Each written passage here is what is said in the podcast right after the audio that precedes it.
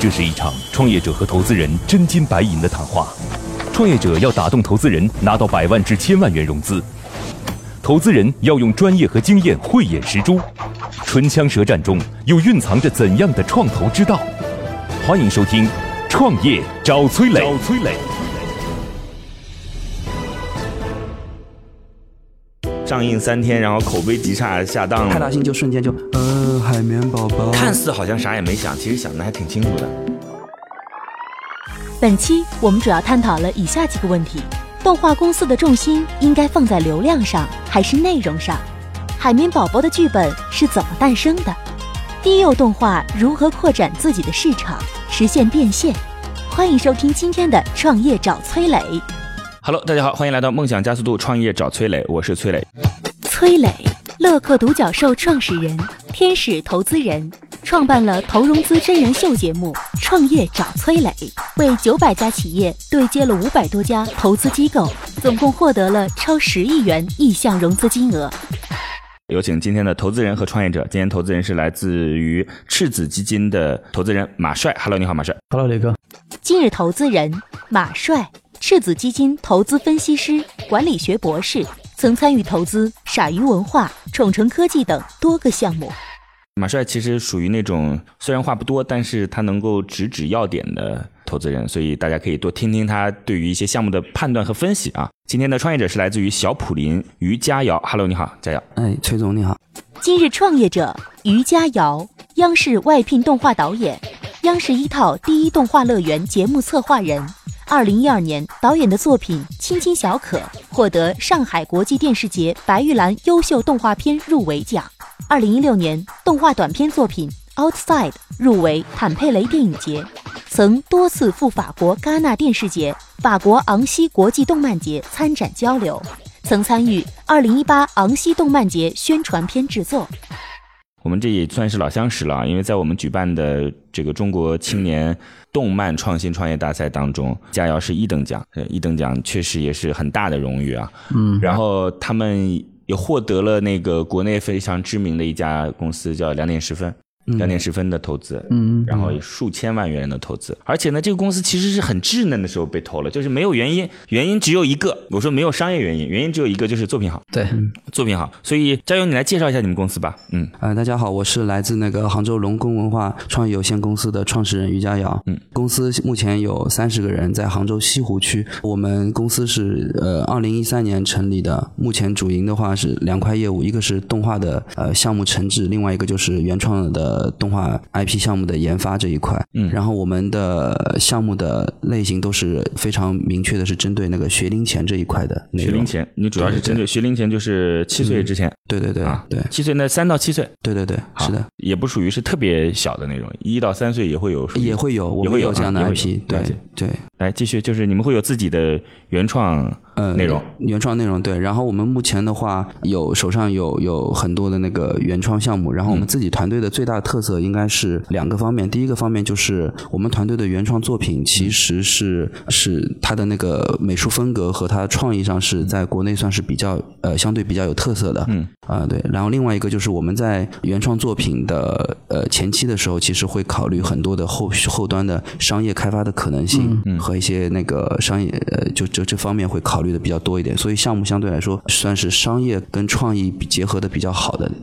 你现在都有哪些作品？哪些成熟的作品？说说看。之前有一个小普林的项目，年龄段针对是大概是在三到五岁左右的。然后当时在项目的策划初期的时候，就拿到了那个优酷的投资。嗯，对。然后他优酷投了第一季，目前也是在呃在合作商议开发第二季的这样一个计划。那个投资能够把成本全部覆盖掉啊？对。然后还有点盈利啊？对对对对对。还有一个项目是偏一个中国风的一个龙宫借宝的项目，嗯，主要是关于东海的那个海洋题材的一些民间故事这一个类型的。嗯，然后目前也跟很多的旅投公司，还有一些包括美影厂一些一些机构在进行一个合作洽谈。嗯，然后我们下半年的时候，龙宫借宝是一个是一个片子的名字。对对对。那为什么跟很多旅游公司怎么合作？因为我当时策划这个项目的时候，这是我们团队策划的第一个项目。嗯。然后，所以我们的公司名称也是跟这个项目有关，我们叫龙宫文化创意有限公司。然后，因为我自己本身是舟山人，所以那个我们我当时是很希望策划一个关于东海文化题材的，带一些神话题。材和甚至带一点。那那你也只能跟舟山合作了，这给钱的主体也只能是舟山了。就是你换一个大连，他也不会给你给钱啊。相相对来说，因为我们会在整个故事里面会有讲到有很多传统民间故事里面的奇珍异宝，就东海龙他们会收集很多奇珍异宝。那每一个宝物，我们都希望带有一些美好的寓意，成为一些好的旅游产品这样的一个这些宝贝可能在不同的地方，是不是就属归属于不同的地方？对对对对对。还有吗？哎，你刚才说那个小普林这个在优酷播出，播出情况怎么样？它是付费的还是免免费的？哎，这个这还需要想。这个具体我好像我有点忘记了。反正就是他给了你钱，你就不管那个事儿了，是吧？啊，当时可能我们团队也比较这方面没有想太多吧。然后这个项目其实比较早期，在二零一五年的时候，呃，上线了十二集，当时上线了两个月的时间，大概是呃一千五百万的点击量吧。嗯，对对对，嗯。还有什么作品吗？然后我们下半年的话有一个原创作品，目前名字定为《挑战大魔王》，然后就是也是在前期的时候马上拿到了华影视的投资，然后呃这个作品是由我们自己主控的，然后你在整个公司当中就是当主笔的吗？对对对。主要的创作者，这个团队一看就是那种作品特别好。你看他做一个被抢一个，做一个被抢一个。他自己那个龙宫龙宫借宝是吧？龙宫借宝也得到了舟山很多的支持是吧？对对对。舟山也给钱了是吗？呃，现在就是跟旅投公司在聊，就是可能会开发他一系列的那个衍生产品这一块。他做一个给一个钱，做一个给钱。那边优酷刚给完，这边华策就给了。华策也是国内非常大的一家上市公司，就是影视领域的上市公司。对。接下来，投资人和崔磊将对项目的细节展开提问。刀光剑影中涌动着怎样的商业智慧？短兵相接里蕴含着怎样的创业之道？投资人的发问，创业者能顺利接招吗？动画公司的重心应该放在流量上，还是内容上？好的，在这儿我要说一下哦，与优秀的人为伍，找到志同道合的人非常重要。我们的乐客独角兽创业者社群已经有一万多名优秀的创业者了，无论你是什么行业，在这儿都能找到匹配你的资源，一起抱团取暖。而且每天都有经验丰富的创业者在这儿分享营销管理的经验和知识。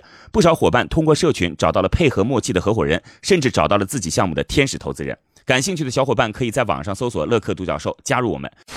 你们这个原创的 IP 运营这方面是往哪几个方向的？比如说是往其他衍生品这种授权，还是说其他一些什么样的途径呢？其实我我呃，从从目前的方向来说的话，我是把后端的变现和这一块，其实我都是希望找别人来合作，自己其实想的比较少。因为我大的方向这几年观察下来，我想我我想做一个简单事情，因为我觉得有很多的创业者都想在做平台嘛，都想在做那个流量的东西，包括我经常会接。触一些做儿童教育教学，线上线下都有，所以导呃导致我现在想事情特别简单，我就只想做好内容端这一块。然后因为我们的所有的 IP 质量都是圈内评价都是还是比较上乘的，所以我很有信心，就是我们这个团队一定会做出一个呃相对来说比较爆款或者比较好的产品出来，只是一个时机的问题。所以目前来说，我们其实没有太考虑商业模式和我怎么样去吸引流量做平台这一块，我们只是想专心的做嗯一些 IP。然后我想国内。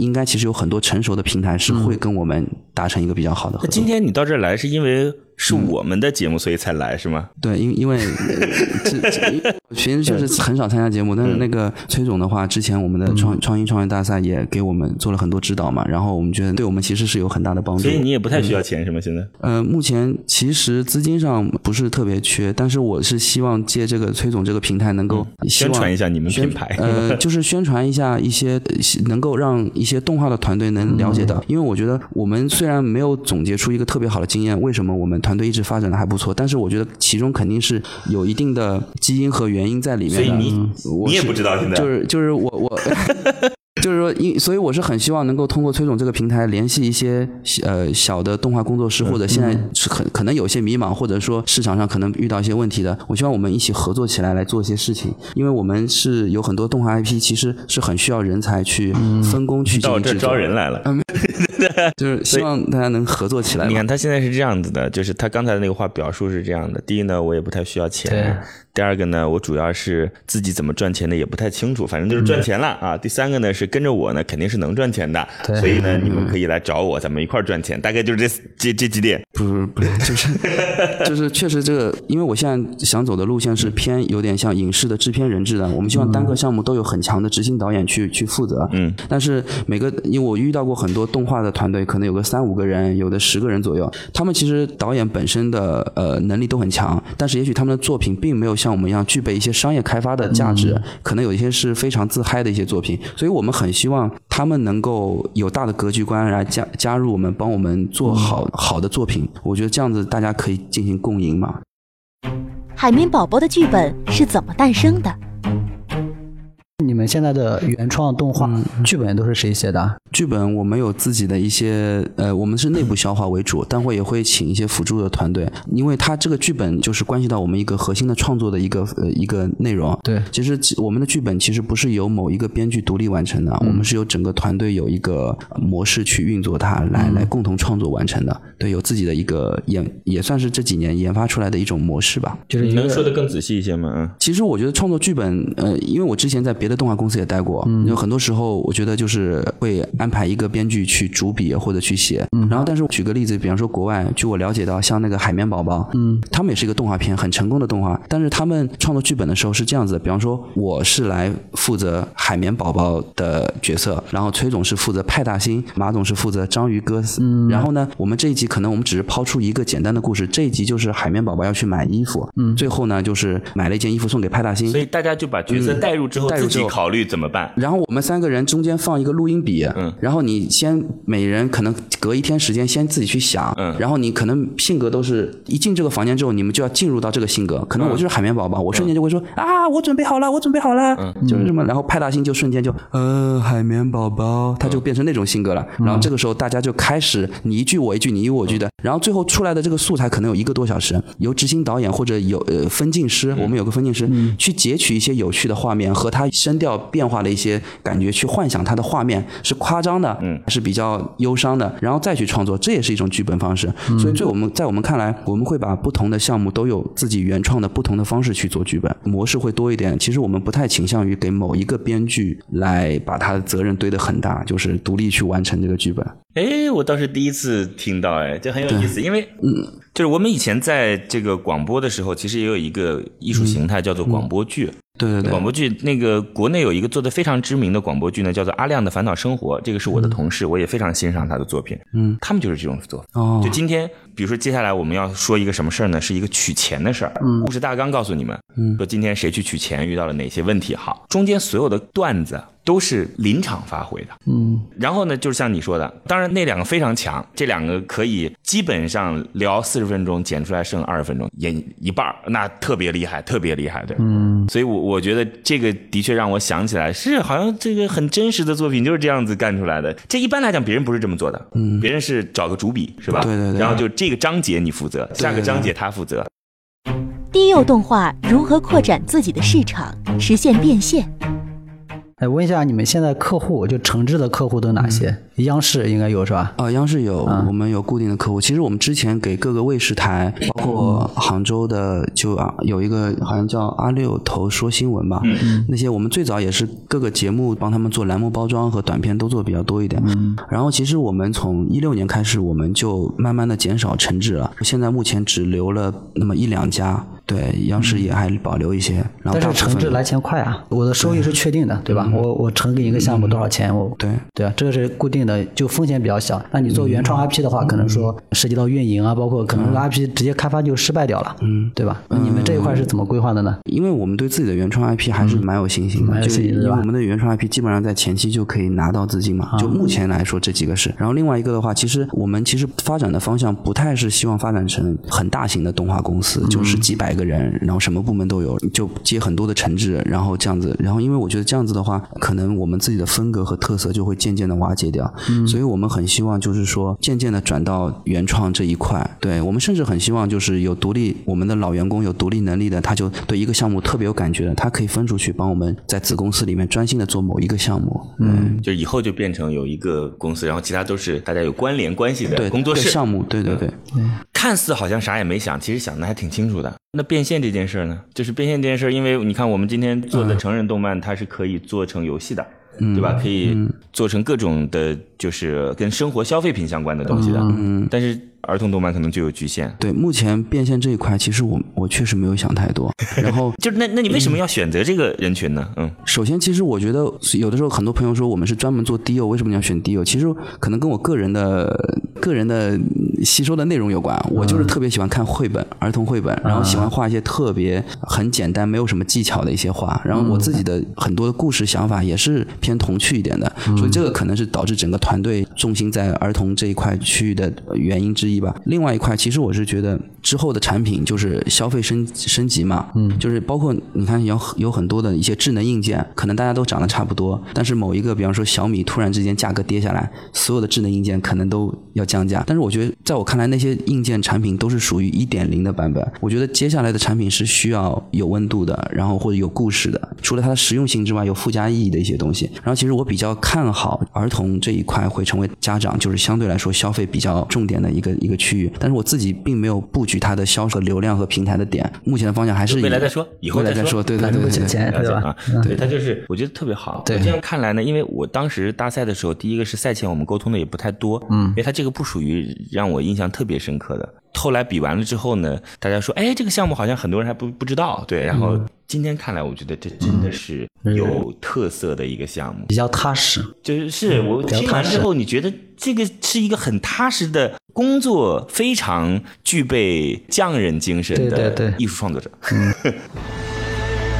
现在，投资人已对创业项目大致了解。那么这次创业者前来谈判，他的理想融资金额是多少呢？有一点我要强调一下哦，已经有二百九十六位创业者通过我们拿到了投资人总共十个亿的投资意向了。如果你的项目需要对接投资人，或者你想找到好的项目进行投资，都可以加入我们的创业者社群乐客独角兽。这里已经汇聚了一万多名创业者小伙伴，每天分享营销管理的经验和知识，在你的行业、你的领域都有丰富的资源等你来挖掘。感兴趣的小伙伴可以在网上搜索乐客独角兽，加入我们。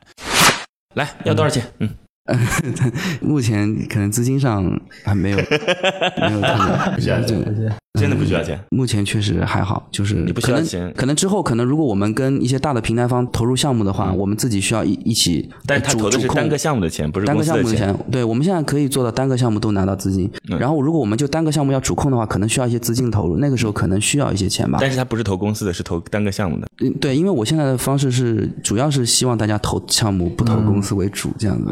对 对，嗯，哎，你们的那个单个项目的回收成本是怎么个回收方式啊？靠单个项目点击吗？呃，贴片还是广告什靠是吧？靠什么？这边做完之后，平台方会买，还是那如果平台方跟你一起投，那回收成本是什么对，最终的版权是归谁？版权呃是我这边主控。嗯比方说我现在做的方式跟华策，比方说我们是占百分之六十五，然后华策百分之三十五，嗯，然后呃就是大家一起投。你跟华策的这个我能理解，对华策，比如说是要做一个动画片，那他就要到电视台去做发行，电视台购买，但是要卖到网站去也是发行。对但如果你跟网站平台一起去，那就是会员了，那就得是收费的了，对对对，对不对？所以我们目前的方向，因为我们以前跟优酷这样有这样的合作，然后我们发现这样的合作方式可能对于整个 IP 就是全网的就普及，其实并不是一个特别好的事情嘛。所以我们尽量现在想找类似像华策这样的一些公司来合作，就可能前期也不希望平台方介入太早。所以，呃对我们包括我们下半年有一个电影项目，然后是在明年九月份上，也是并没有马上会找一个平台方这样的。他们呢，就有些项目呢，就是这个跟我们编导沟通的时候说，我们是来融资的，然后到这儿来就说，哎，我们其实不要钱呐，这个不要钱。好吧，那就希望能够有所收获了，就是不管是在这个节目当中有所收获，还是未来能够有所收获。赤子反正就跟着呗，看看加个微信。未来有机会的时候，可以好的好的不管是单独的项目还是公司，可以再了解一下。还是很感兴趣的，比较踏实的项目。是对，好，那就这样吧。你看啊，我跟你讲，大家就是要欲拒还迎，就是那个知道吗？大家要稍微保持一点距离，投资机构就说，哎呀，太好太好太好，对，一上来就我要五百万啊，不要不给，行 吧可可能？哎对你你你还有什么要说的吗我？是说不不是，我是说可能未来如果发展了再到下一个阶段，嗯有了更清晰的商业模式，我们觉得就是有更好的呃要需要扩大的一个状态的时候，可能我们也也会需要投资投资者帮助啊，欢迎来找我们谢谢大家，谢谢，非常感谢，那就这样吧。感谢二位，梦想加速度创业找崔磊，再见。今天的节目就到这里，最后给大家留一个小问题：怎样的动画片才能够打动成年人？成人动画要如何从内容上寻找切入点？欢迎在评论区给我们留言哦！幸运听众将有机会免费加入乐客独角兽的创业者大家庭。感谢启迪之星、杭州无一 link 对本节目的大力支持。